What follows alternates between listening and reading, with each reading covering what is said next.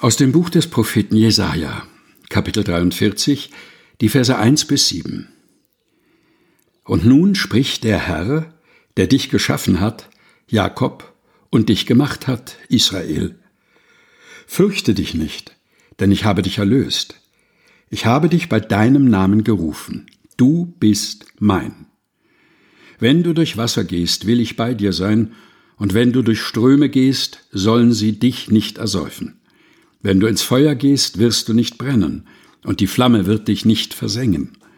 Denn ich bin der Herr, dein Gott, der Heilige Israels, dein Heiland.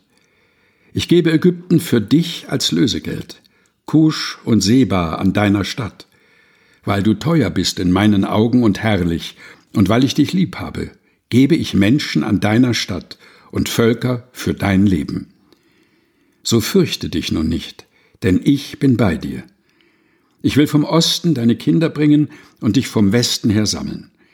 Ich will sagen zum Norden, gib her, und zum Süden, halte dich zurück. Bring her meine Söhne von ferne und meine Töchter vom Ende der Erde. Alle, die mit meinem Namen genannt sind, die ich zu meiner Ehre geschaffen und zubereitet und gemacht habe.